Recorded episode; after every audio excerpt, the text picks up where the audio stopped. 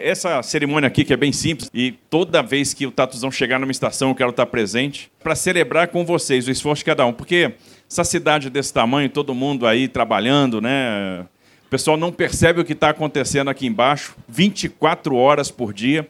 Tatuzão, na verdade, é uma grande indústria, né? porque ele está escavando, está transportando, está montando as aduelas, está deixando o túnel pronto, então onde ele passa já deixa tudo pronto. Agora, o mais interessante é que vocês vão mudar a vida de muita gente. Porque imagina quem sai da Brasilândia e vai para São Joaquim, que leva uma hora e meia e vai levar 23 minutos. Já pensou que é isso? É ficar mais tempo em casa.